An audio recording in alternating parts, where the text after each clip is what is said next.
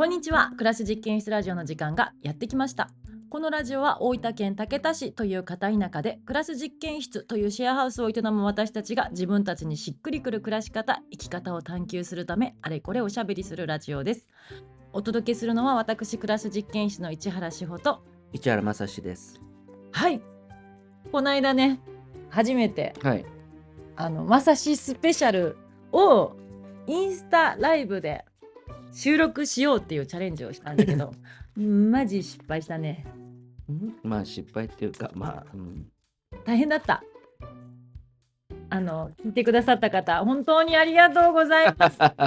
事前にね質問も募集してねうん、インスタのストーリーズでねで質問もいただいてでやあのやったんですけどもちょうどねたくさんの人が見てくるまああのたくさんとは言わずにもう人が見やすいなのは夜だろうということで、うんうん、夜にやって8時くらいかなっていうことで、はいはい。こっち視点でねそのインスタだったりそういったそのラジオをやる側視点であの計画を立てたところあの我が家には3人子供がおりましてそのうちの一番下のそらちん3歳この間3歳になったばかりのそらちんがうん、あのー8時なんてねまだ寝ている時間でもなく、うん、そして気軽に私たちと離れていられる時間でもなく あの、まあ、動画見といてねって言ってその映画タイムとか言って言ったらいけるかなと思ったけども当たり前のように始まってマジ1分くらいで下に降りてきたね。うん、ママーって言ってねもうそっからはねなんかもうあのカオス。カオスマジカオスでうね、ん、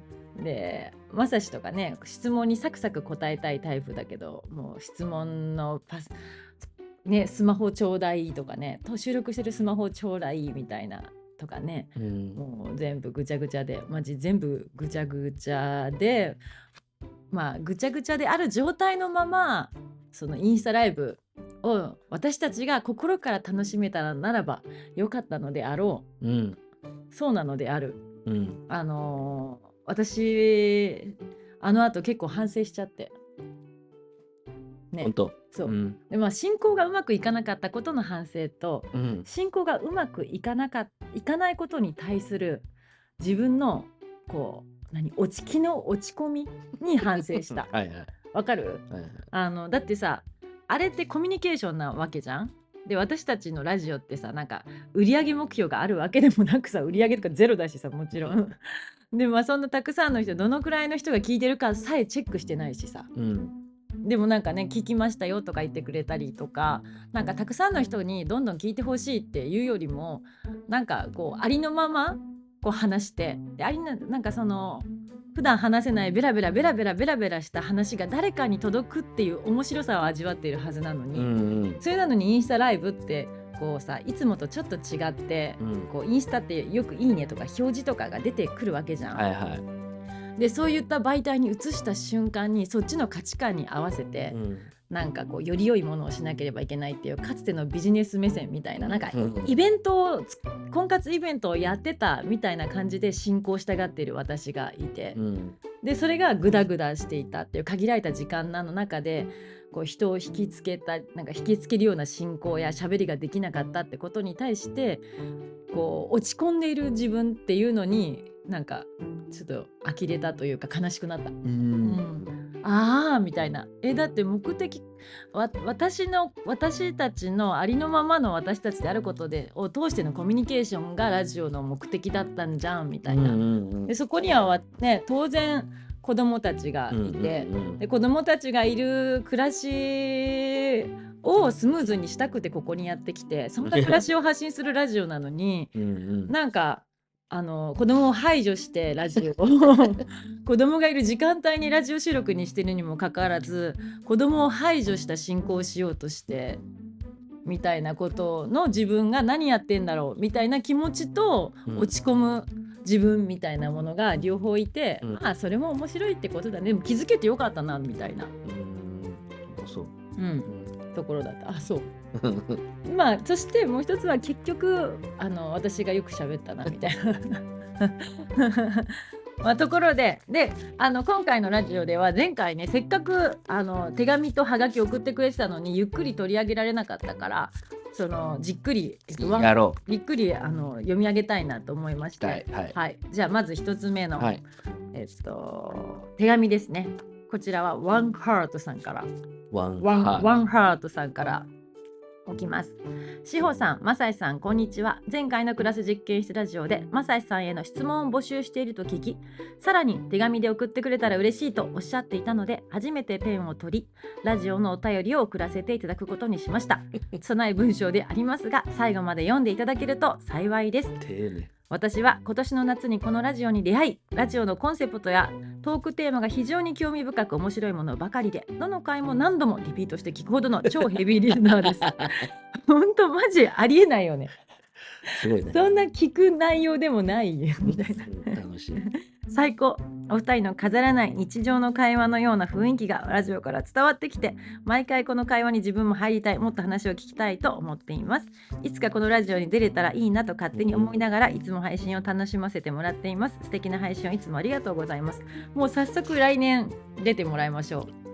えワンハート。さんに。うん。来年の初回の初回ゲストに出てもらあ、うもう、さすが。来年の来年の初回出てもらいましょう即ね。ねありがたい。さとさて本題のマサイさんへの質問ですがいろいろ考え3つに厳選しました世間線。うんうん1、はいマサイさんの普段から大切にしていること考え方や生き方は何ですか？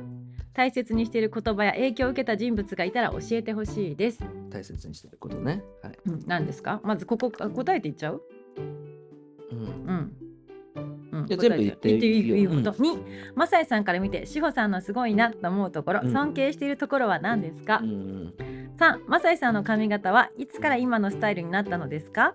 モデルにしている人がいたら教えてほしいです。3つも質問してしまい申し訳ないです。よかったらラジオで取り上げてくださると嬉しいです。インスタライブも楽しみにしています。あこちらやらせていただきました。最後となりますがこれからも配信を楽しみにしておりますのでお二人のペースで引き続き配信し続けていただけると嬉しいです朝晩の冷え込みも厳しくなってしまいましたので お体ちょっと音が笑い声でかすぎて割れちゃってるよ。お体大切にお過ごしください。ペンネーム One Heart っていう。よく書けるね、この、ま、頭と毛最後。ねえ。できる子だね本当。できる子。だね。朝晩のね、素晴らしい日本語だと思う。はい。ということで、はい。まず大切にしていることから。うん。はい。大切にしてることから、まあ、答えやすいやつから答えていってもいい。いいよよ。で、3番が一番簡単だから、うん。ね、うん。まさしさんの髪型は、うん。えーいつから今のスタイルになったんですか、うん。モデルにしている人がいたらぜひ教えてほしいですと。まさしあれだまず、えー髪切りに行くのが嫌い。うん。もうあとだから基本的にはもうそ一回切ったらそのまんまって。で最近はあの もうバリカン。うん。だからもう床屋すら行かない、うん。だからもうバリカンで済ましちゃうって感じながら、うん。なんかねそのとその時の気持ちで暑いなと思ったら切っちゃうしうぜえなと思ったら切っちゃうっていうのをずっと繰り返してたから、うんうんうんうん。今の髪型っていうかなんか特にないっていうね。まずスタイルは。今あ今意義意義意義あり。いやいあ今はあるの。あ今あるね。今はあるの。あそう今これこれこれ話してるから,、はいはいごめんね。うん。だ結構比較的短かったよね。そうずっと短かった。ね、うん。で短くして長くなるまでそう放置して、うんうんまた短くして、うんうんうん。長くしてっていう感じだったようんね。で最近なんいつだったかな？ちょっと前に、うん。半年以上前かな。うん、うん。あれなんであれ見たのかな？えっと、まあ名前を言うと望月峰太郎さんっていう漫画家がいてでその人のあの何？肖像画というか画像。写真ね。写真をうん。見たところ、ん。あこの髪型いいんじゃないかとうん。塩が言ったんね、そうそうそう。なんかあのその写真をね見せてもらった時になんで言ったんだろうなんで見たのか覚えてないけどね、まあ、あの漫画ドラゴンヘッド「ドラゴンヘッド」っていう漫画を描いてる人ででそれを見たらその望月さんが出てきて、うんうん。でそしたら「えもうもちそのこその人別にイケメンってわけでもないんだよね。なんだけどあのおしゃれな感じでえもうこの髪型とこの眼鏡とこの格好したら誰でも雰囲気いい感じになるやんって私がなって「マサイさんこれして」って言ったらそれからねいつも刈り上げてたのに伸ばし始めてくれたんだよね。そう結構長いんだよねその人の髪型がね。だから結構伸ばさなきゃいけないってことで、うん。もうずっと切らずに、うんでねさっきも言って短くして長くして短くして長くだから長い時はさあったのよ。うんうんうん。ちょっとねちょいでもすごく気長くね。持ち悪いと思っていつも切っちゃってたの。をその気持ち悪いを我慢して。そしたら超えたら結構今最近楽？楽？あ本当、うん。長くなってきたもん結構どどんくらいだろうえねえ。何センチぐらい？まあね。うん。このぐらい。このラジオで指すな 12センチくらいね、うん。長くなってきたね、iPad の縦ぐらいだね。うん。iPad 縦くらいあるかな？ない。まあ長いところ長くなった。うんうんうん。で、今こうやってちょっとゴムで結んだりして、うん。あ結べるようになって、うんうんうん簡単に。うん。うんでなんかすごい今はこう楽？になっているので、そういう意味ではモデルにしてる人は、うん。まあ、たまたま望月峰太郎さんで今のスタイルはついこの間から。うん、ついこの間からっていうね。ずっとねあの基本昔はさ私と出会った頃はベッカムヘアだったよね。あそうベッカムヘアだった。もうずーっとしだいぶもうベッカムヘアっていうのがもう終わってんのにうん。かなり終わってたよね。か。なり終わってたよね、うんもう誰もやってないっていうのにベッカムヘアだでも楽だったもんね。うん楽だ楽だったんでしょ楽だった。だってさ横はさバーってバリカンバーってやって頭のちょっと上の方だけさ残せばいい、うんうんうんうんうん。あとはそのバランスうんうん。だけだったから、弾けっていうね、うんうん、な んであれ楽だった。どんぐり坊やみたいな。どんぐりぼやでまだ昔ねひげもなかったし、うんうん。結構ツルツルだった。ね肌もツルツルだったから。でね。動画、ね、白かね。白真っ白だったよね。ね。だからもうなんか卵みたいな顔してゆで卵みたいな顔してた、それがねあちょっとあっという間にあっという間に何秒何分経ってんのかな。まあ結構喋ってるね。まあそんなそんな感じなんですけども。はい、じゃあ第2次行っていこうかねじゃあまさじゃあ2番いきます。まさやさんから見てしほさんのすごいなと思うところ尊敬してるところは何ですかと。うん。なんかねさしおとうん。あのー付き合った時にさ、でしおがなんかあの私のいいところってうん。よく聞くじゃん、今も聞くけど。えそう聞いたことないし。いやいやななんか言っていやいや聞いていやいやいやなんかあったあったないしあった何何でどこあ俺はね違ういいところどこが好きなのとかあそうそうどこが好きな、うん。そうそうそう。って言った時でしょ付き合い始めてとどこが好きなのみたいな。うんうん言った時にまだねなんかちょっとそこの時に少し考えて。うん。でスルメみたいなところって言ったら覚えてる？言うと覚えてるよ。もうどっかズズデーンって感じだよね。ズデーンだよね。うん。まあなんかこうなんでじゃあスルメみたいなのって言うと、うん。あみたいなのって言ったかというと、うん。スルメってずーっと味が出んじゃん。う んある口に入れてたらずっと。うん。あんな感じだから。伝わった人には伝わるし伝わんない人には伝わんないからいいのこれで。でもえでもいいよ説明しなくて最高の褒め言葉だと思う。本当に。えもう一生愛してるってことでしょ。それって要するにの飲むまでね。の飲んじゃうまで。要するに一生愛し続けるぞっていいや飲んでしょエん。じゃタ要するにエターナルラブっていうエターナルラブスクイードね。うんスクイそうエターナルラブスクイードってことだね。うんうんいうことでしょ。う。うん。なんかそういうとこかな。俺がすすごいなって感じで、な。んかうん。うんうんないな。いつも。何か何か変化が起きてるっていうね。確かにね。うん、うんうん。で何かいろんなものが出てきて、うんで俺はあんまさその自分から発信するってことがさそんな好きじゃないし、いうん。や好きじゃないじゃん。あんましないじゃん。うんうんうんでなんかあの面白い、うんうんうんううん。ん、今見つめ合ってる。見つめ。雪降ってるよ。本当だ。粉雪、はいはい。で最後。うん。1番、えー、マサイさん普段から大切にしていることは何ですか？大切にしている言葉や影響を受けた人物がいたら教えてほしいです。うん。ん。なんかこう心に残ってたら頭に残ってるっていうのはあんまない。うん。ぶっちゃけ。うん。なんか例えば何か動画を見たり本をその時たまたま読んだ時にうん。書いてあることにうん。感動するっていう、ああこう確かにうん。あるんだけど、うんそれがなんかもしかしたら少しずつあの積み重なってうんなんか自分のなんか行動だったり発言に影響してることあるんじゃないかなと思うけど、うんうん。じゃあこれって言われちゃうと実はあんまない。うん。そうだね。そんなスタンスかな俺は、ううん。だからこういう質問でこうパッと答えられないっていう、うん。なんかね、でもなんか生き方とかで言うとなんかあの生き生き誰かの生き様が現れてるようなドキュメンタリー番組とか好きだよね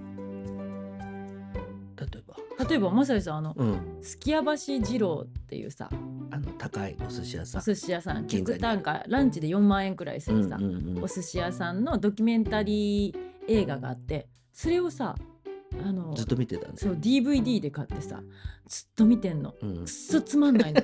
つまんなくないよ。ただマジでが超頑固な寿司屋の親父がす寿司のひ寿司寿司の店を営んでるだけでうん。なんかもうマジでドキュメンその何プロフェッショナル仕事の流儀みたいな感じの波もないわけよ。うんうん。なんかもうドラマとまあでもかも捉えてなそんな感じね、うん。その職人職人っぽいのが好きなそうだと思うねそうだと思う、うん。昔ながらの頑固な職人みたいな、うん。うん、なんか一個のことをずっとやり続けうる、ん。うん確かに。なんか見てた時にあ俺寿司屋合ってたなってちょっと思ってたもん。あ本当 えだって海苔焼くだけでさ何年みたいな、うんね。海苔焼くだけで何年だよ。いタコもんで。卵、ううんタタコ30分ぐらい揉むっていう、え30分じゃなかったでしょ、うん。もっとでうんそれがだんだんな長くなって長くなって。1時間ぐらい揉ん。うでる、う1時間揉んでるタコ1時間揉んでるんだよ。すごいよね。いやそれは柔らかくする、うん。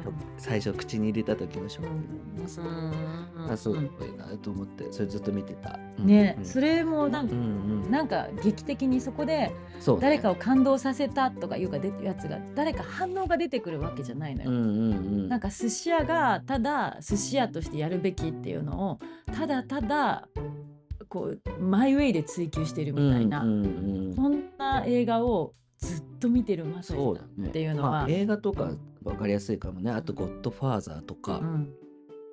インファナルアフェアみたいなああいったなんか、なんだろうね。ザだ男 なんだろうね。うん。ある意味男臭くもありでも弱いうん弱い、ところが出てるよう、ん、誰誰にも評価されるわけでもなそう誰にもいようななんか自分がこう生き生きると決めてしまった道を自分が選択してしまった価値観で突き進み続けていくっていうねそれが幸か不幸かみたいな、うん何のためか、うん。みたいなのを見てるよね。うん、そういう影響はもしかしたらあるかもね、うん。俺の中であると思うもともとあったし見てさらに余計なんかね、うん。肥大化してるかもしれないね。うん。うん。でもしかも彼らもさ自分たちの価値観とか言語化するタイプじゃないじゃん。うんうん。あこうだからこうと行か動でね、うん、行動だったりそれがどういう価値観なのかも分かんない。うん言語化してなくって。う、ん。なんかもうああそうだね、うん。一番それを分かりやすいのは昨日ちょうど「紅の豚」見たじゃない？紅ジの豚のね。ジブリのね、ポルコロッソ？うん。ポルコロッソとか比較的言語化するじゃん、うん。あの人とかは。まあポルううん。ん、まあポルコロッソが分かりやすい感じだね。まさしの中ではね、あそうなんだ、うん、まあまあ、あっち系だよ、まあ、確かにジブリの中でも好きよ、うん、そうあれが、うん、ジブリは好きだけど、うん。特にあれが好きだった、うん。確かに、えー、だから、まああれじゃない？あ川島英語のさうん。時代遅れの男になりたい。みたいな。うん。歌ご存知の方少ないかと思うので私歌わせていただきます、うん。ちょっと歌詞も裏覚えですがうん。一日二杯の酒を飲みなんとか特にあてには特に魚は特に こだわらずマイクが来たなら喜んでお箱一つ歌うだけ。みたいな。うん。なんかまあ一時代遅れの男になりたいみたいな歌があるけど、まあそっち系だよね。どちらかというとね。うん、なんかなりたいみたいな。なんかナリストなナルシスト感はないんだけど。俺の中ではね、まあでもなんかああいうのにうん。いいなって思ってしまうなんか俺がいるね。ねそうだうん。ね。なんなんだろうねねわけわかんまあないよね。大体貧乏くじだねそこね。ね 絶対絶対貧乏くじだよねこのねあんま良くないよね。ね自己 PR してなんぼの時代になってんのにさ。そんなのが10人ぐらい溜まってたらやばいね。やばいよね。やばいグループ。っていうかもういえ武田の町にいるしねそういうおっさんたちねいるな、うん。多いのよ、多いよね、うん。もう合のってるよね。もう最新バージョン 最後の最新バージョン。マックとか好きなタイプの？うん、もう最後の最後の最新バージョキノコン。生き残り。リニューアルリニューアルバージョンもうもう最後のね、平成の、うん、あと捨てられておしまいみたいな。だからなんかすごいだからささ思うのよ。今すごいいっぱいボランティアの子が来てくれたり、ね。いあのシェアハウスにもさ、やっぱ自分よりちょっと年齢がね、うん。若いうん。ちょっとね人たちが来るんじゃ、うん。来てくれるんじゃない、うん。もうなんかさ違いすぎて、うん。で考え方うん。とかがすごい持っててさそれを聞いたりするとさ、すごいあの尊敬自分に今までないものすぎて、うん。ちょっと尊敬するっていううのがあって、んうんいつもそれ多分やっぱその相反するとこにやっぱ俺がいるからだと思うね、あまあ反してはないけどうん。違うところにいるから、うんうんうんなんかそれがすごい面白いなと思うって。んうんそうだねそうだね。いやでも私もさこうベラベラ喋るしさ、うん。なんか自分の考えとかさこうだこうだとかさなんか世界を言葉でこう認識したがるタイプでさ、うんうん。新しく作るとかめっちゃ好きじうんゃない、うんうん。でもやっぱ結婚したての頃とかにもさそのまさしさんのその寿司屋みたいな寿司屋の動画ずっと見てるとかさあのその川島英語の時代送りの男みたいな。うん。まさんをかっこいいかっこいいっていうかなんか面白いなと思ってうん。いて、すごいそれを違う価値観でね。そう違う価値観で。すね、やっぱかい対話にならないのところとかもあるじゃんもちろん。うん。なんだけどやっぱそこが面白いなーって思っているっていうのがまた。でそれでさうまくいかなさそうじゃん。そうだね確かにね。ね。本来ね。よく婚活とかでもさ価値観が合う人がいいとか言ってるけどさ、ある合うところはあるけどさ合わないところも合わめっちゃ合わないじゃんこんな今のところで言うと。うん、でもあんま合わないところがあんまりねうん。嫌だと思わってないじゃんでもうん、お互い確かに確かにうん確かに、まあそれはそれでいいかなみたいな、うんうん。まあそこが大事かもしれない。確かにね。まあうん、うん。それが面白いね。うん。何なんだろうね、まあ面白がれ面白自分相手のことを面白がれればいいんだろうねきっとね。そうだね、うん。本当そうだよ、うん。うん、そうだそうだよ、うん。それが大事だと思う。でもそれってやっぱね自分がある程度持ってないとさうん。自分があって違う人が面白いあ確かにね。確かにね。だからなんかそのねうん。俺すごい感じるようにうん。面白いなって 怒った時とかもマジめっちゃ面白い。よなんでだよ。怒った怒り慣れれてな怒り慣れてなさすぎて面白いっていう。そういう意味じゃさうん。翔、がね怒っても俺は面白いからさ、うん喧嘩になりそうなんだよいうメリットもあるねそうなんだよ私が今のパはね、うんあんまり良くはないあよくないけどね確かにそれはあるよね私が怒っててもまさやさん結構笑ってるもんね、うんひどいよねこれ多分怒る人怒るよ、本当はね、でも嫌な人はね嫌な人は嫌だけどでも私が怒っても向こうはあ普通さ一方が怒ったら怒られた側って危機的状況ですよっていう脳がこうアラートらす出すらしいんだけどう、ん。まさしは私が怒っても全くまさしのアラートはならないわけ全然怖くないから。だから冷静なわけよ。うん。で相手が冷静だとこっちもちょっと冷静に引っ張られるし冷静だとだなねぜ私が怒ってるのかなっていう原因を見てくれるじゃん。なるほどね。だからねあのその喧嘩がうまい。私がそのこれが嫌だったって言った時に、うん。じゃあこうするみたいな感じでね、怒りに対してい怒りで返さず、うん。提案だったりうん。笑いだったりなんか別の方法でさうん。こう進むことができるからいいんだろうね。なるほどね、うん、みたいな、まあ、私たちまの関係性についての話になってしまいましたが、もう一つこの間ねインスタライブでこのもままいく。はい、そうインスタライブでもちょっと読んだんだけど、はい、もう一つねこれで最後ワンハートさんを、はい、ワンハート、ね。ありがとうございます。ワンハートさん、来年一本目出てください。さすが。はい、じゃあ二本二枚目、この間もちょっとラジオで読ませていただいたんだけど、ちょっと改めて、あ、インスタライブで読ませてもらったけど、ラジオでもちょっと読ませてください。おはこんばんちは。クラス実験室ラジオの皆様いつも楽しく聞いています。お久しぶりです。そうあれは4年前息ができる前一緒に漆喰を塗りサイファーをしたり濃厚で忘れられぬ夜を共にしたものです。その後も何度かお会いしましたっけね。また遊び行きたいです。シャープ Q の自分の尺度をついつい他人の尺度や分かりやすい尺度に合わせてしまう気にしてしまうというグラグラしちゃう志保さんの気持ちめっちゃ共感しました。嬉しいですね。マサイさんの都会でできることをわざわざ田舎でやってるのもったいないというのも当たり前なようでつい忘れてしまいがちだなと気づかされました。アンド今回の親との関係の話超共感する部分。私ができずに葛藤している部分がありまたもや揺すぶられました。実は私は実は今年の7月に親との縁を切りました。それまで良好だと思っていました。だけど自分を見つめ直していく中でどんどん親の存在が違和感に感じられたのです。育ててくれたことにはとても感謝しているけれど我が家は乗り越えられる力がないように思い志保さんとお父さんとの関係を羨ましくも思いました。ああ話したい。また遊びに行きます。ラジオネームこんにちわさびさんからいただきました。ありがとうございます。ありがとうございます。いやすごい。めちゃめちゃディープなね。うん。はがきを送ってくれて。ねやっぱね。あれ4月のねこの間ラインスタライブって聞いてくれたのかな。わさびさんわかんないよ。ねあ聞いてないという聞いてないという。体でね。そうだね。いやいやこの間も話したけどいやこれこの選択したことがすごい。本当ね。いや本当すできないよ。うんできできないよね,、うん。ね嫌だなって思ってもね。うん。あの私は嫌だなって思ってた時期に嘘ついてた。お父さんに嫌だな嫌だなっていうか多分私ずっとお父さんのことめっちゃ好きで。